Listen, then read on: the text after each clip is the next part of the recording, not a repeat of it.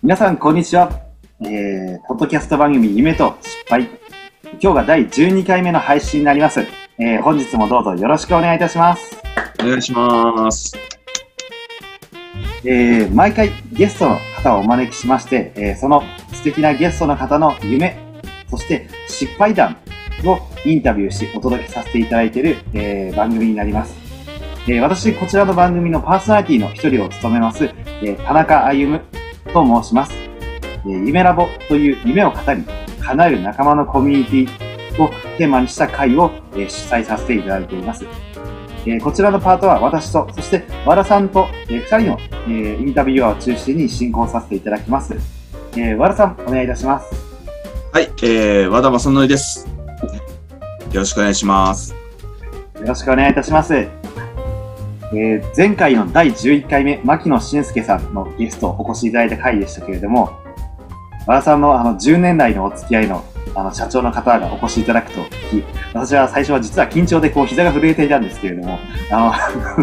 お話をインタビューさせていただくにつれて、あ、なんて素敵な夢をお持ちの方なんだろう。あ、あとま、実は人の上に立つっていうのは得意というわけではないんです。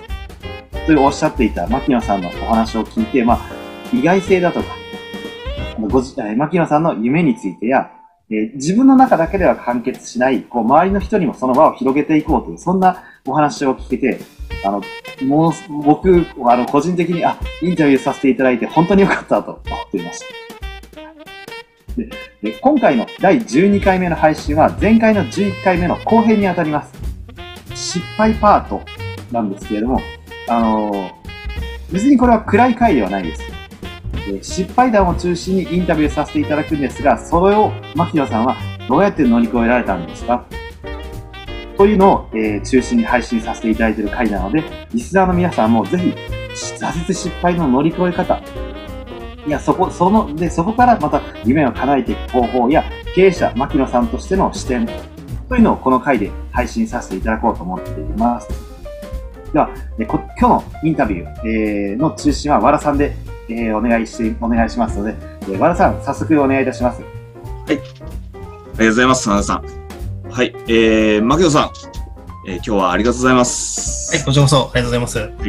今日はあの、田中さんのご紹介通り、あの、失敗を中心に、えーいろいろ聞いていきたいなと思うんですけども、まずあの、牧野さん、ちょっとあの、申し訳ございません。一応、ここれを初めて聞く方っていう方もいらっしゃると思うんで、自己紹介の方をちょっと簡単にお願いいたします。はい。えー株式会社プレシャス代表の牧野俊介です。えー、もともと2010年に、えーダンススクールで起業をしまして、えーで、まあそこからあいろいろあったんですけども、現在、えー全国で15箇所ですかね、展開させていただいております。で、その中で、えー自分が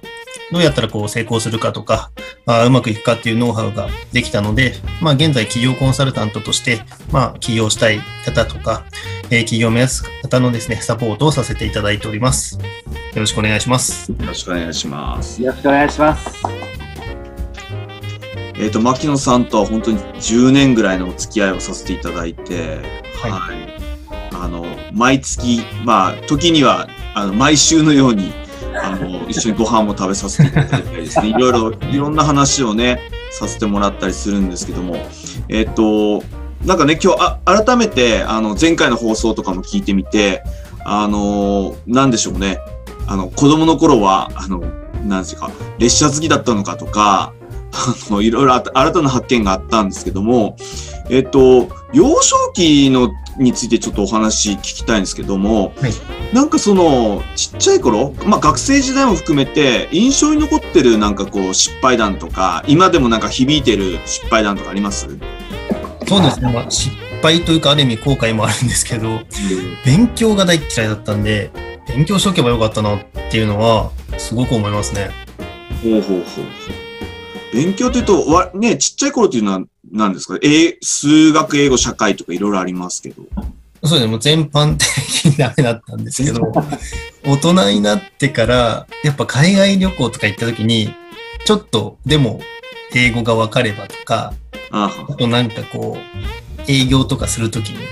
数学をもうちょっとやっといたら頭の回転早くて会話も達者になったかなとか、あ、すごい後悔ありますね。なるほどですね。ちなみに、え、好きな科目とかなかった？んですかなんでしょうね。強いて言うなら社会科とかですね。ああ。じゃあ結構その社会的な歴史もとかも含めてそういったものは好きだったんです？経なんか経済みたいなところも。そそうですね。まあ、経済というか、まあ、普通に歴史だったりとか、うんうんうん。まあ、あと、なんでしょうね。文章を書くのは、まあ、国語になるんですかね。好きでしたかね。ああ、それもね、わ私あの、ずっとお付き合いあるんで、牧野さん文章を書くのがもう最初から得意だったですよね。そうですね。うんそれはありがたく、まあ、勝手にいただいた才能だと思って活かしております。いや、本当にあのですね、ぜひあの、ホームページ、えっと、牧野、牧野社長が展開するホームページ見ていただくと、いや、すごい文章いいんですよね。あれって、すみません、コツ、コツみたいなのってあります？コツっていうか、その、上手くなったきっかけみたいなのってあります？いや、ないですね。もう最初から、昔からやっぱ、小学生の時から作文が得意だったんで。その代わり、他の絵、絵描くとか全然ダメですよ。もう全然センスないんですけど、だから絵が上手い人がいるように、多分文章を書くのが上手いっていう才能だったんだと思います。なるほどですね。じゃあ、ここでノウハウ的なことを聞かれても、あの、そう、答えにくいみたいなところもあるわけですね。そうですね。のそうですね。意識してることっていうのがあれば。それ一つもし言うのであれば、やっぱり感情に訴えられるメッセージというか、ああ、なるほど。なんかこう、なんていうんですかね、機械的な文章じゃなくて、まあ感情を込めた文章というかメッセージっていうのは、多分顔見なくても、言葉交わさなくても伝わると思うんですよね、文章って。なるほど、なるほど。そういうところですかね。思いを込めるっていうところがすごい大事だと。そうですね。ああ、なるほどですね。いやいや、すごい、なるほど。それで、その学生時代、まあ、勉強しとけよかったなっていうのが あって、はい。まあ、それから20代の、まあ、すごい高、なんていうんですかね、時期に差し掛かっていくんですけども、20代っていうのは、その、どんな、今思えば、失敗、こうしとけよかったな、後悔的なものってありますか？20代の時そうですね。なんか、今振り返るとでも、いろいろ、いろんな仕事をやってきちゃったんで、まあそれが良かったかどうかわかんないですけど、でも長くなかなかね、続かなかったので、もっとちゃんとやっとけばよかったなとかうん。で、まあ、起業してからはそれこそ、なんていうんですかね。ちょっとあまり人を信用しすぎた部分があったので、うんうんうん。もうちょっとあまり、あの、警戒心というかうん、もうちょっと強いものを持ってやっていけばよかったなっていう後悔はありますね。ああ仕事が続かないっていうのは、どどれぐらい、な、大体どれぐらいで平均辞めてたんですか？いや、仕事にもよりますけど、ほうほうほう。っ3ヶ月でやめる時もあれば、ていうのもあれば、あれば、まあ逆にすごく何年も続いたっていうのももちろんあるんですけど、ほうほうほうほう。やりたいことがやっぱ定ま定まってなかったからあですよね。そういうことですね。はい。逆に言うと、じゃあ、なんか今の若い人で、なんかお仕事続かない人っていうのは別にそれはそれでいいと。やり、やりたいことが見つかるまでいろいろやったらいいじゃん的なことでもありますか？そうですね。ただ、あれですね、やっぱり目の前のことに逃げてたら多分ダメなんですよね。昔の自分もそうだったんですけど、じゃなくて、全力でやりって、やりきって、合わないなと思ったらやめたらいいと思うんですよね。なるほど。もうちょっと言ったら周りが評価してくれて、やめるのは丸だと思うんですけど、でも全力でやりきらないと、自分が逃げてるのか、ね、やってる、勝ってるのかってわかんないと思うんで、うわーそれめちゃくちゃ大事ですね。そうですね。そこの境界線は一回引いとかないとですね。なるほど。てっきり、私、あの、事前アンケートを見て、あの、何ですかね。ふらふらしてるって失礼な言い方ですけど、なんか 興味ないからやめたとか、なんか適当だったのかなって一生思ったんですけど、そうじゃなくて、やったし、結果、合わないなと思ってやめるとか、だったわけですね。あ、そうですね。まあ、それは、それはもう後からですね。最初の時はでもやっぱりそうでした。本当に。言われるのが怒られるのが嫌なくてやめあ。たとか、うん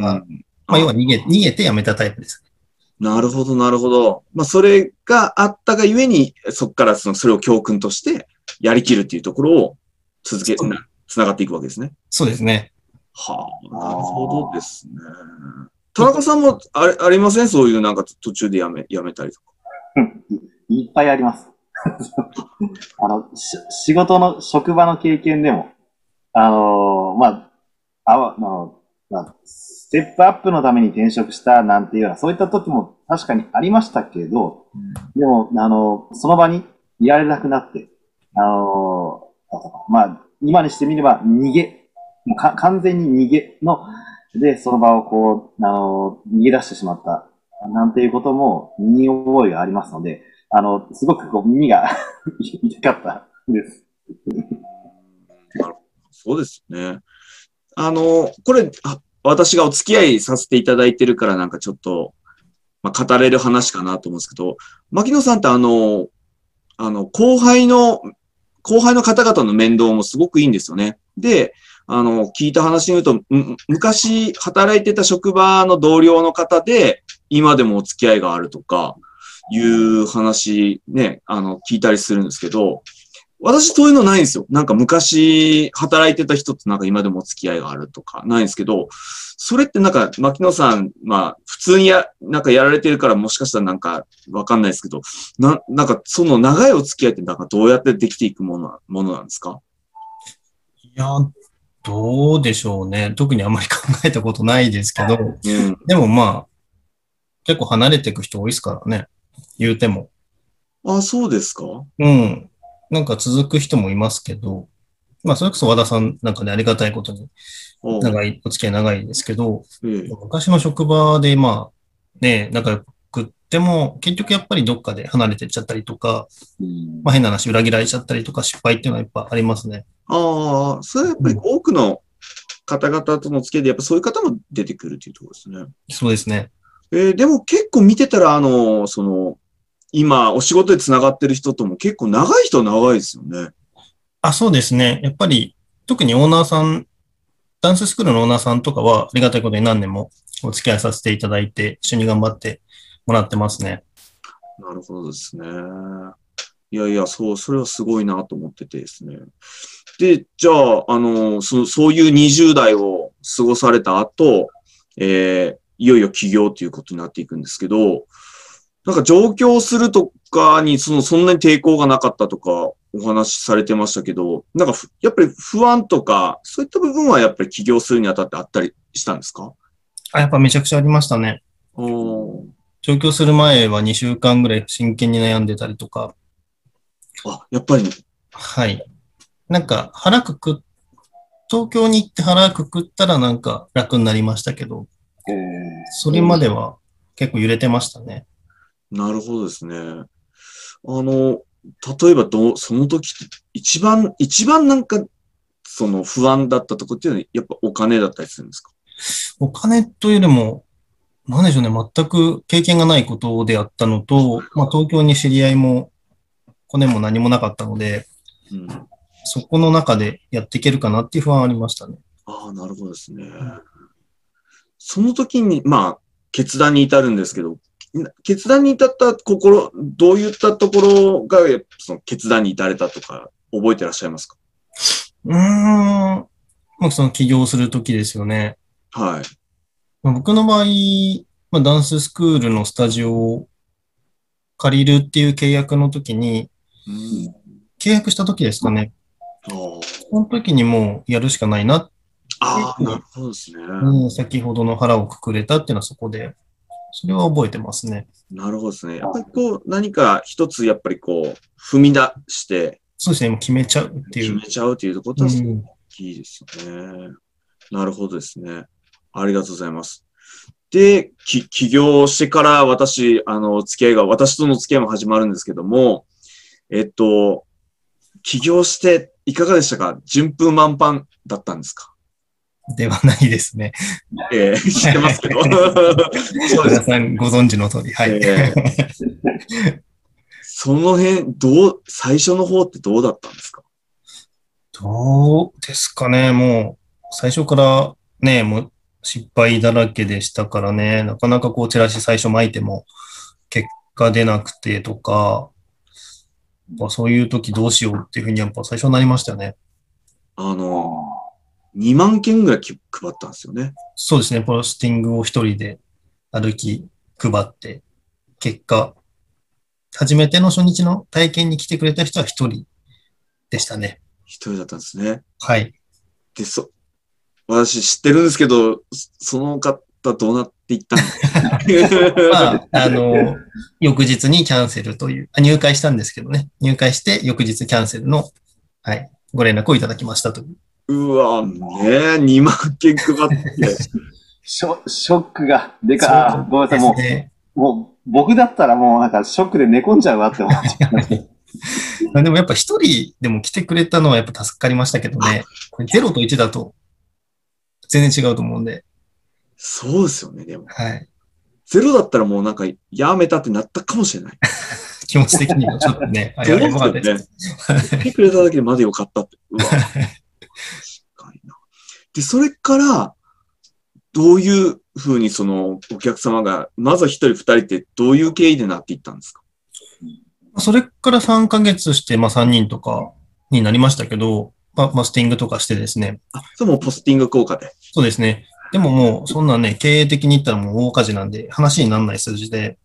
うんで、やっぱり、まあ、2010年の夏に、秋にスタートして、3ヶ月やってダメで、で、まあ2011年から、まあ和田さんに、ね、ホームページ作っていただいて、そこからですよね、一気に。まあ曜日変えたりとか、講師増やしたりとか、まあ環境は変えましたけど、うんでもやっぱりホームページで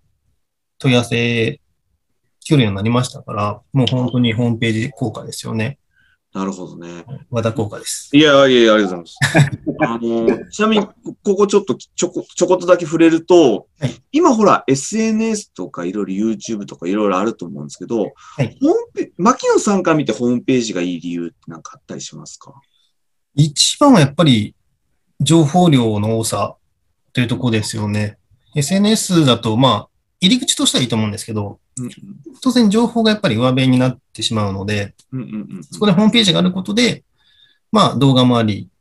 まあ文章もあり、画像もありっていう、まあいろんな情報があって、で、さらにその、まあ作り方にもよりますけど、ちゃんと顧客を引っ張れる動線とか、うんまあクロージングの部分がしっかりしてれば集客につながるっていう、やっぱまあ最強の集客ツールかなと思ってます。ああ、なるほどですね。やっぱはいホームページすごい大事だっていうところですよね。そうですね。確かに、確かに。ありがとうございます。そこから、そこから起業が始まって、少しずつ順調に行くわけですけども、はいあの、私が知ってる限り、こう、大きな失敗が待ってると思うんですけども、はい。へ そこに至至るまでのなんか心境とか、どん、なんか、そのプロセスってどんな感じだったんですか？あ、その、その時の失敗、失敗というか、何ですかね、事件ですかね。事件です。なあの何何が、まあ、東京でたまたま、たまたまというか、まあ、知り合った人がいて、はい。で、結構上京して間もなく知り合ったんですよね。で、僕やっぱり知り合いもいなかったんで、仲良くしてくれるのは嬉しかったんですけど、うんで、最終的に、えー2年ぐらい自分で経営して、まあ、生徒数が50人ぐらいになった時に、まあ、その人から、まあ、い一緒に事業やんないかっていう、まあ、要は、なんていうんですかね。まあ、一緒に合併じゃないですけど、うんうんで、ある、まあ、会社と一緒になって、まあ、大きくしてこいよみたいなうん誘いがあったわけですよ。うんうんうん資本力もありますし。で、そこにまあ乗っかっちゃったんですよね。乗っかっちゃったというか、まあ一緒にやりますって言って言ったんですけど、まあ蓋を開けたら、まあ、なんていうんですかね、まあ吸収というか、うんまあ都合のいいようにされてしまったっていうのが、まあ大きな失敗ですね。ああ、なるほどですね。あの、の、乗っ取られるっていうのって、なかなか、まあ、経験できないと思うんですけど、どん、すごい気持ちの中でショックだったりするんじゃないですか？そうですね。やっぱりその人のことを、まあ当時はね、最初は信用してたので、まあこういうふうに持っていくかっていうのと、うん。うん。まあもうそれでやめようと思いましたかね、最初は。ああ、もううまくいってただけに、はい。そうですよね。うまくいってたからですね。まあこれからって時だったんで。ええ結果的に、その、まあ、ゼロに戻るわけですけど、はい。どういうふうな形でこう気持ちを整え、立ち直らせていったとか覚えてらっしゃいますか？うん、そうですね。やっぱり、まあその時もね、和田さんにお話ししてたかなっていうふうにもちょっと思うんですけど、うん。まあそういうふうに吸収されて、まあ全部失って、多分ね、3日間ぐらい泣いてたんですよね。ね。けど、でもやめようかなって思った時に、なんかこう、小田さんだったりとか、うん。他の友人とか、なんか、応援してくれた人のやっぱ顔が浮かんで、で、なんかね、和田さんも、牧野さんだったら成功しますからとか、うん。まあ、しゅんちゃんだったら大丈夫だよとかって言ってくれてた人たちがやっぱ浮かんできて、なんかやっぱこれで終われないなって、その人たちの応援してくれた人たちのためにも、自分がここでなんか諦めて負けちゃダメだなと思って、じゃあもう一回やろうかなっていうふうに思いましたね、その時は。非常になんかこう心に響く話ですよね。やっぱその困った時に誰がそばにいてくれるかって非常になんか重要なんだなって今、あれだ、なんか思いましたね。そうですね。やっぱ、うん、いい時はね、いろんな人来るかもしれないですけど、やっぱ辛い時にね、どういうふうに、なんですかね。まあ、精神的な支えだったりとか、別に今何かしてほしいとかは別に思わないんですけど、もちろん。でもやっぱりそれは日頃のね、接し方だったりとか、お互いの信頼関係だったりとか、ううんん、そうなるとやっぱり、まあ、大きな励みになりますよね、そういう時に。うん、なるほど。うんえっと、まあ、牧野さんは本当にその、そういった、なんか辛い経験をされて、まあ、えーそこから、あの、ね、現在に至るまで、こう、あの、お仕事っていうのを、まあ、やっていかれてると思うんですけども、あの、もう、もう少しその失敗のついてちょっとお聞きしときたいんですけど、あの、3回大きな事件がその1回目と、あと2回あるっていうんですけど、なんか、その辺もちょっとちょっと教えていただきたいんですけど、どういったあと、あと2回もあるんです、そんなこと。あと2回もあるっていう。えちょっとそうですね。まあ、あの、後の2回はもう同じような話になっちゃうんで、まあ、一緒にしちゃうと、まあ、側近が裏、側近が裏切ったって感じですね。まあ、要は講師と生徒さんを持ってったっていう、まあ、よくある話ですけど、うんまあ、そんなことがありましたね。まあ、まあ、しん、もちろんその側近なので、まあ、信頼してて、あの、いろんな、まあね、もう牧野さんが持ってるも情報とか、ノウハウとかも全部なんかお伝えしてたと思いますし、心から信用してたところをまた、そうやってこう、裏切られたっていうところですよね。そうですね。まあ、おかげで人は信用しなくなりましたね。でも、いい意味でだと思うんですよね。あはい、はい。いい意味で、まあそういうことがあって簡単に人信じちゃいけないなっていう、まあやっぱせっかくなんで失敗からね、学ばんといかんので、うん。うん。まあ今でもやっぱりそれは思ってますね。なるほどですね。んだいい意味でちゃんと人を、なんか、まあ、見、見定めるって言い方が適切かわかんないですけど、ちゃんと、まあ見て、はい。で、あの、事前のちょっとアン,、まあ、アンケートの方にも書いてあった通り、やっぱりこう、な長い視野で、長い、まあ月日、時には月日年月をかけて、やっぱりその人と、なんか、徐々に、いきなりこう、うん。なんか仲良くなるっていうよりも、徐々に温めていくっていう、なんか形に変わったっていうところですか？そうですね。まあ最低限のラインというところで、うん。まあ、やっぱ3年ぐらいは仕事上で付き合いがあって、まあそれでもね、する人はするんでしょうけど、うん。うん。そうですね。あの、意外に、あの、なんか、牧野さんもそうなんですけど、なんか私も、あの、コンサルタントっていう仕事させてもらってて、あの、なんか共通する部分は、意外にこう身近な人、なんか信頼してる人になんか裏切られるっていうのは必ずみんな通る道だったりするみたいですよね。結構意外に。あのまあでもそうですね。結構経営者の人多いですよね。そうですよね。うん。実は今日もなんかそういう話でなんか相談されたんですよ。ですね。いやいや、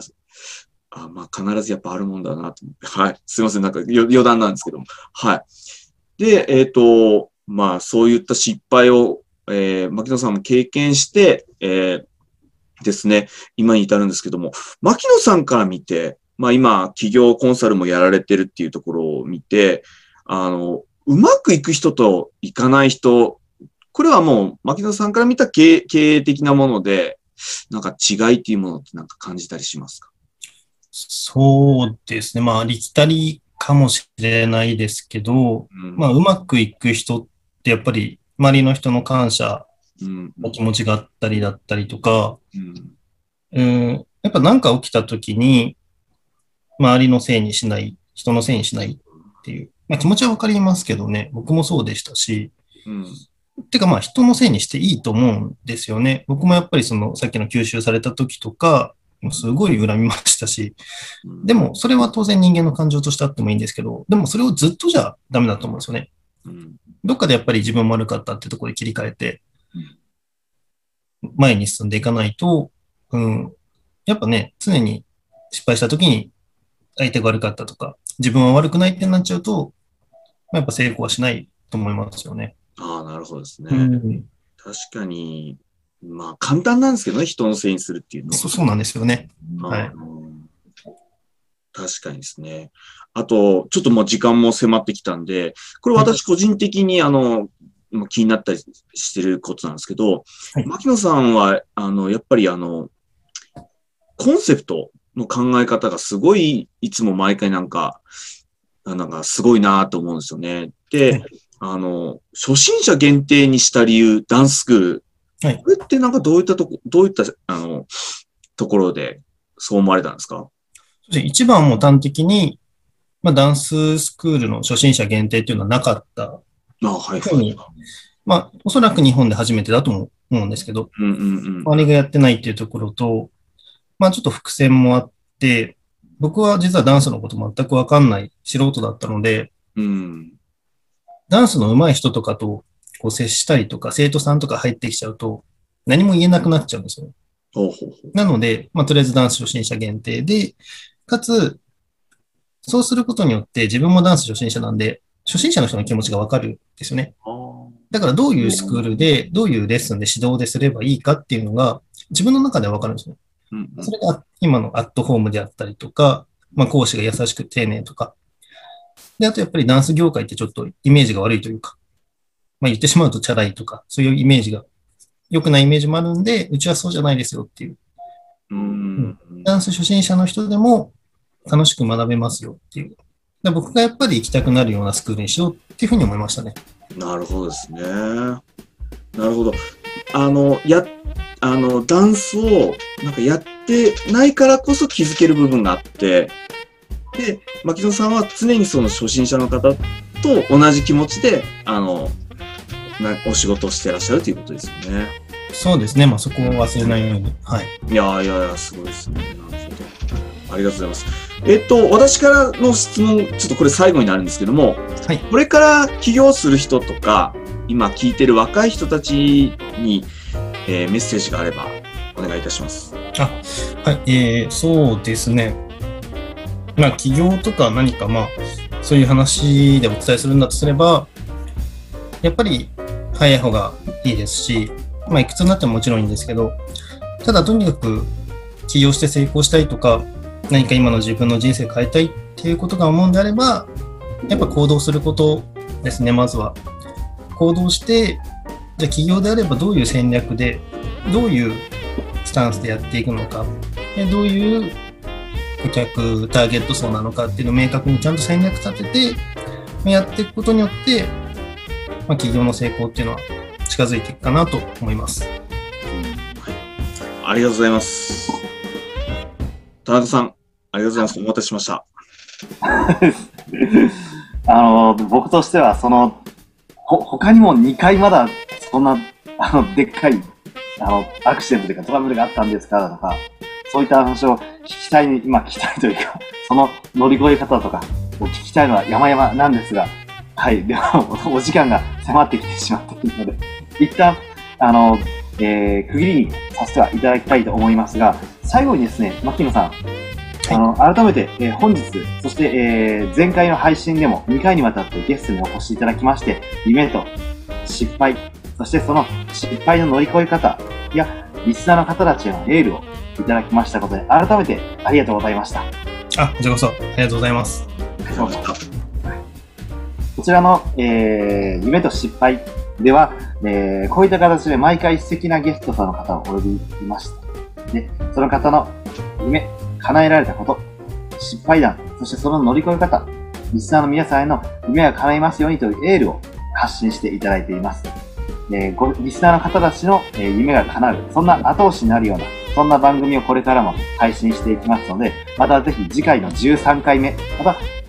違った新しいゲストの方をお招きしますので、13回目以降もご視聴いただけますと、なお嬉しいです。そして皆さんももし、えー、ダンスのことでも、そして起業のことについて知りたいな、牧野さんってどんな人なんだろうって、もっと、えー、こ、えー知りたいなと思われた方は、ぜひ、えー、牧野さんのダンススクールや、えー、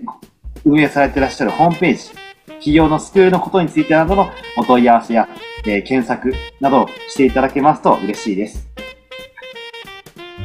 改めて本日の第12回目も、えーご視聴いただきましてありがとうございました。そして牧野さん、えーゲストお越しいただきまして本当にありがとうございました。あ